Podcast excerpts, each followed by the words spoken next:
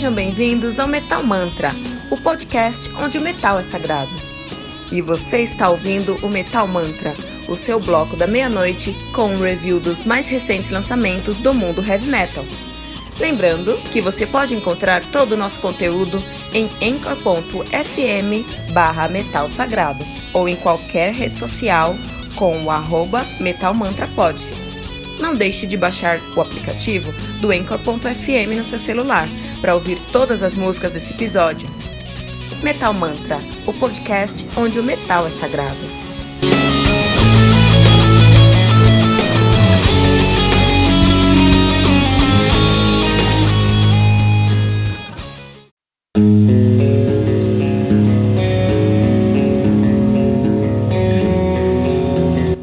Pera aí rapidinho. Você ainda não baixou o aplicativo do Anchor.fm? Como assim? Faça isso agora mesmo e busque por Metal Mantra. Favorite nosso podcast e pronto. Você nunca mais vai perder uma atualização sobre o mundo do heavy metal. Além de poder ouvir todas as músicas desse episódio.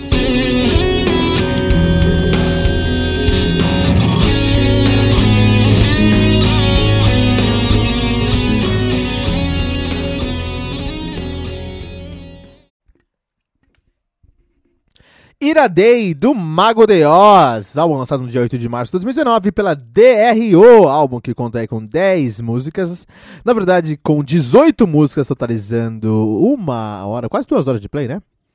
É, uma hora e meia de play, uma hora e 15, uma hora e 45 minutos de play, muito som pra gente aqui no Iradei, isso que eu gosto, cara, isso que eu gosto quando a gente tá falando de, de heavy metal, né? A gente precisa de qualidade, volume, né? Eu pago, por isso que eu pago a minha internet e meu Spotify para ter muito volume de internet, volume de heavy metal, né?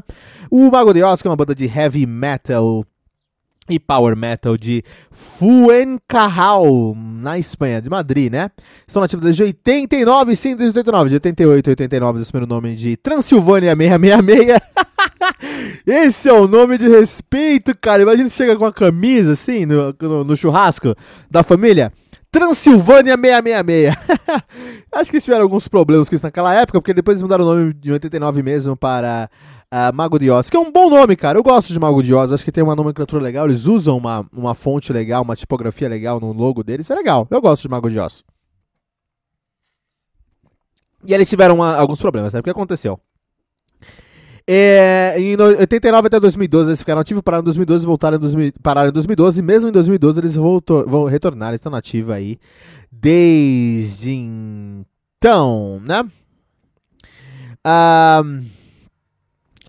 a banda que tem uma geografia aí bem legal já, né? Olha só, os caras têm o Mago de Oz de 94, seu debut, tem o uh, Jesus de Chambéry uma ópera rock, cara, de 96. Que legal. Vou escutar agora essa ópera rock. Eu não conhecia essa ópera rock. Vou escutar agora. adoro óperas rocks. Em 96, cara, eu acho que deve ser legal, hein? Vou dar uma olhada nisso aqui. La Legenda de la Mancha, de 98. Dá pra ver que o meu espanhol é muito bom, né? Finisterra, de 2000, Gaia, de 2003, Belfast, de 2004, Gaia 2, La Voz Dormida, de 2005, La Ciudad de, las Arbol, de los Árboles, 2007. Olha que interessante, cara. Será que fala sobre Entes aqui? Gaia 3, cara. Atlantia, fechando aí a trilogia. Depois lançaram Gaia Epílogo, cara. Gaia, vou... Vou escutar mais Mago, vou escutar a discografia Mago de cara. É uma, é uma banda aí que me deixou curiosa por eu conhecer a discografia deles, cara. Re, Póssimas e Brujeria, de 2012, que eu não faço a menor ideia. Ah, que é feitiço, póssimo não sei o que é, e brujeria deve ser bruxaria, né? E Lúcia, de 2014, dessa ilusão. Finisterra Opera Rock, então tem o Finisterra de 2000 e tem o Finisterra Opera Rock de 2015, que legal. E o Iradei agora de 2019. Uma discografia que eu não conheço, vou escutar tudo dos caras, já tô aqui no hype para escutar Mago de Oz, né? A banda que atualmente é formada por muita gente, cara.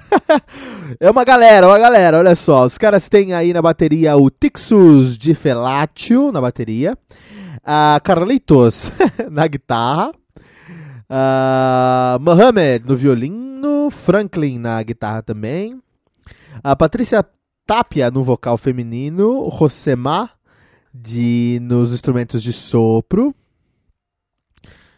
Uh, que mais? Fernando Miner no baixo, isso. Ele que já tocou no Ankara, olha que legal. Javier Dias no teclado, olha aí. Que já tocou no Ebony Arc, é o, puto, tecladista lá do Ebony Arc. Um dos trabalhos mais progressivos do Yornland, cara. Olha aí, que legal.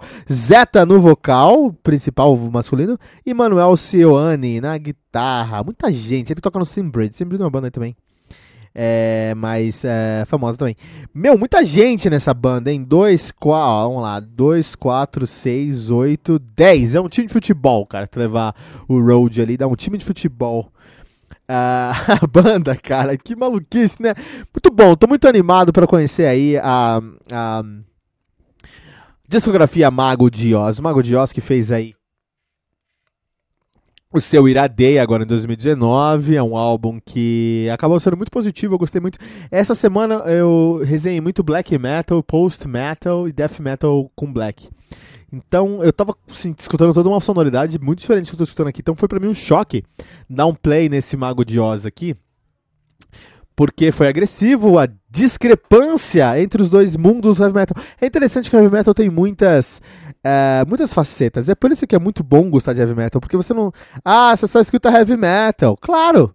E dentro do heavy metal você escuta heavy metal, death metal, doom metal, power metal, folk metal, symphonic metal, gente, drone doom, sludge, post metal, uh, symphonic black metal, uh, ambient black, uh, ambient drone doom, sludge post metal, tanta coisa, cara, que eu posso estar dentro do heavy metal, que é lógico que você está só heavy metal tem muita, muita coisa acontecendo no heavy metal hoje, cara. E esse é um dos motivos pro Metal Mantra tá aí na ativa. Né? Porque é, muito heavy metal, muito podcast não tem assunto. Essa é a realidade. Muito podcast não tem assunto aí, né? Você pega o feed dos caras e tem é, sete episódios iguais lá, só muda ali um teminha, né? Ou pior, tem alguns, alguns, alguns podcasts que pegam um conceito. Ah, meu conceito aqui é fazer tal coisa. É um podcast que a gente faz isso. E a mesma coisa, o, todos os podcasts, né? Porque não tem assunto. Porque ele escolheu um, um, Ah, vamos falar aí de política. Cara, você fala de política, vai falar o que de política? Vai defender quem? Ou você vira um cara chato que ataca todo mundo, que é o mais provável, ou você vira um, um, um cara mentiroso que está defendendo alguém. E não importa que você defenda na política, você está defendendo alguém errado. Não importa que você defenda, em qualquer lugar. Tá bom? Então você vai falar de política. Ah, vai ficar chato pra caramba, você vai ter o que falar. Ah, não, vou falar de futebol. Cara, tem muita coisa pra falar de futebol assim também, né? Tem times que ganham e times que perdem. E o time ganha ou perde dependendo de quanto você pagou de salário para eles. Essa é a realidade. Deixa de pagar o, o, o, o salário dos jogadores que eles ganham. Deixa de pagar é, o deixa o técnico ficar mais famoso que o time e começar a ganhar, mais dinheiro que o time pra você ver se os times vão ganhar os jogos. Tô devagando bastante, fugindo bastante aqui, reclamando bastante, tô virando aquilo que eu mais odeio, um reclamador. Vamos voltar ao Mago de Oz. Aqui no Mago de Oz, no Mago de Oz, com o seu álbum Iradei, você vai encontrar um som que em muitos momentos me lembra o power, em todos os momentos me lembra o power metal de raiz que todos nós somos apaixonados. Então, em alguns momentos vai ser, eu vou pensar em coisas como Edguy. Sim, em Eternum começa com uma pegada 150% Edguy, cara. Edguy puro. Eu escutei isso e falei, tô escutando Edguy na timbragem, na conceito, na conceito, no conceito do riff, no riff, na composição, era Edguy puro. Depois ele consegue mudar um pouquinho, traz outros elementos, me lembra aí é, Visions Divine, né, um pouquinho mais cru. El Amor Brujo também é uma música que me lembra Halloween com Edguy e com Visions Divine, então todas as referências são, de, são diferenças de power metal cru escrachado. Até anacrônico, porque é, parece que é, você tá ouvindo um álbum de 97, sabe? 99, 2002 no máximo. Mas não, esse álbum é de 2019. Então eles pegaram a produção, que é muito sólida, de 2019 e colocaram todas as referências, pegada, conceito, sonorização mesmo, som mesmo, de, dois, de 99, 2000, que é muito legal como eles fizeram isso aí, né? Você tá com saudade de Power Metal? Vai escutar Mago de Oz, tem muito nisso.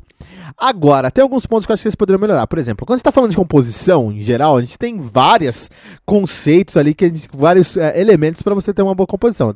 Lógico, tem o princípio, o fundamento ali do, da harmonia, uh, ritmo e melodia, tem outros conceitos como métrica, rítmica, é, teorias como armadura de clave, dependendo da sua armadura de clave, por exemplo. É, se você pega Dó, o seu som vai ser mais, geralmente mais simples, né? Se você pega ali um, um, um Lá menor, que é o mesmo Dó, mas é com a sexta invertida, né? uh, com a sexta relativa, perdão, você pega um Lá menor, você vai ter um som mais emotivo. Tá, então, é, vou trazer um exemplo de Fairy Tale, de Xamã. A música é em Dó, mas a melodia da música foi escrita em Lá menor. Você tem uma, uma, uma harmonia maior com uma melodia menor, bang! A balada perfeita na sua cara. Tá? Então, composição tem vários elementos ali que você pode trabalhar, tudo bem, ótimo. Mas vamos trabalhar isso aqui, vamos pensar no Mago de Oz, e é o minha crítica para o Mago de Oz, em dois grandes é, é, é, conceitos da, da composição. Lógico que tem muitos outros, mas estou falando só desses dois grandes, tá bom? Que é o quê? É, um, que é uh, o, o conceito do seu, do seu, da sua, do, do seu riff e a métrica do seu riff, tá bom? Então, assim, o que, que, é o conceito e a métrica você vê? É, o conceito é o que, que seu riff quer dizer. A métrica é como ele soa dentro da sua música, tá? Ali. Então tem esses dois conceitos. O Mago de Oz, enquanto métrica, perfeito. Ah, incrível, assim, porque eles trazem. As, a métrica que eles trazem remete a, aos riffs clássicos lá, de Strato, de Visions Divine mesmo, de Rhapsody, de Angra mesmo, de. do Power Metal clássico aí que a gente conhece, tá? Isso é ótimo. Agora, o conceito do riff eu acho que ficou um pouquinho estranho, porque é, o que o riff quer trazer aqui, ele quer falar sobre essa história aqui do, do, uh, da ira do Deus. É, tem, a capa aqui é um Cristo crucificado, então realmente é quando Cristo morreu aqui que, que eles queriam falar, né?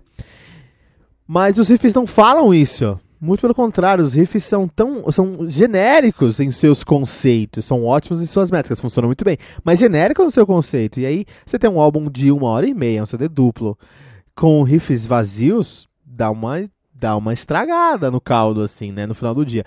É, é, claríssimo isso quando você escuta o álbum, porque em alguns momentos você vai ser chamado a atenção pro riff. Por exemplo, o riff na metade de Ao Amor Brujo é um dos mais marcantes do álbum. Mas ele tá na metade por alguns compassos fazendo o background de um solo ali.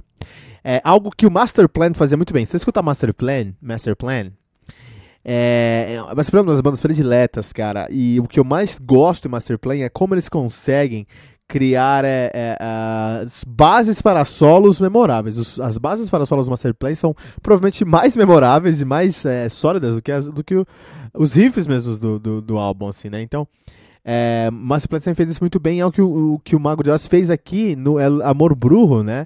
É, você vai escutar o álbum, você vai escutar o álbum que tem uma hora e meia, e você não vai conseguir lembrar dos riffs principais das músicas. Você vai lembrar de riffs aqui e ali, entendeu? Acho que faltou conteúdo no final do dia. Por essa questão de faltar. Acho que o conceito do riff não foi bem colocado. Eles não têm muito o que falar no riff. O riff funciona muito bem, a música funciona muito bem. Mas não. É, em sua essência, no final do dia, é uma banda que consegue aí é, trazer um bom resultado, mas para eles foi muito fácil fazer isso. Acho que um pouquinho mais de trabalho, entendeu? É, um pouquinho mais de suor traria ali um, um, uma narrativa mais sólida, porque esse é o problema da, da, do álbum. É um álbum duplo que conta a história da crucificação de Jesus Cristo, ou uma história alternativa a isso, e não tem conteúdo dentro da história suficiente para uma hora e meia. Se fosse um álbum, puta, beleza, teria mais conteúdo. É, um álbum pequeno de sete músicas, aí teria muito conteúdo. Tem muita gordura para queimar aqui, tem muito filler, tinha que dar umas cortadas, tinha que ter um trabalho a mais no final do dia. Mas é porque é muito grande. Se você escutar eventualmente, você vai gostar, porque é um álbum de power, especialmente se você é fã de power metal, porque power metal do começo ao fim, todas as referências Mago de Oz aqui no Metal Mantra.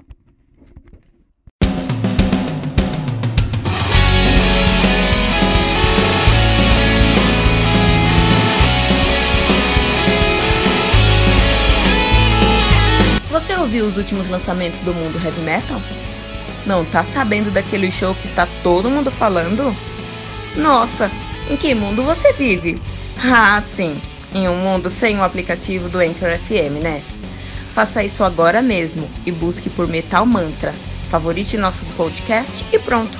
Você nunca mais vai perder uma atualização sobre o mundo do heavy metal, além de poder ouvir todas as músicas desse episódio.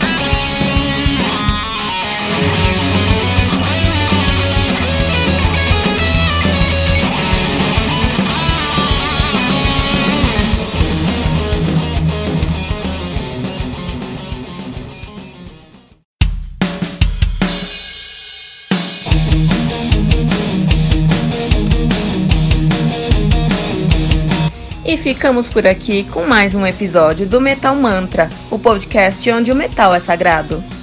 Lembrando que você pode encontrar todo o nosso conteúdo em anchor.fm barra Metal Sagrado ou em qualquer rede social como arroba Metal Mantra Pod.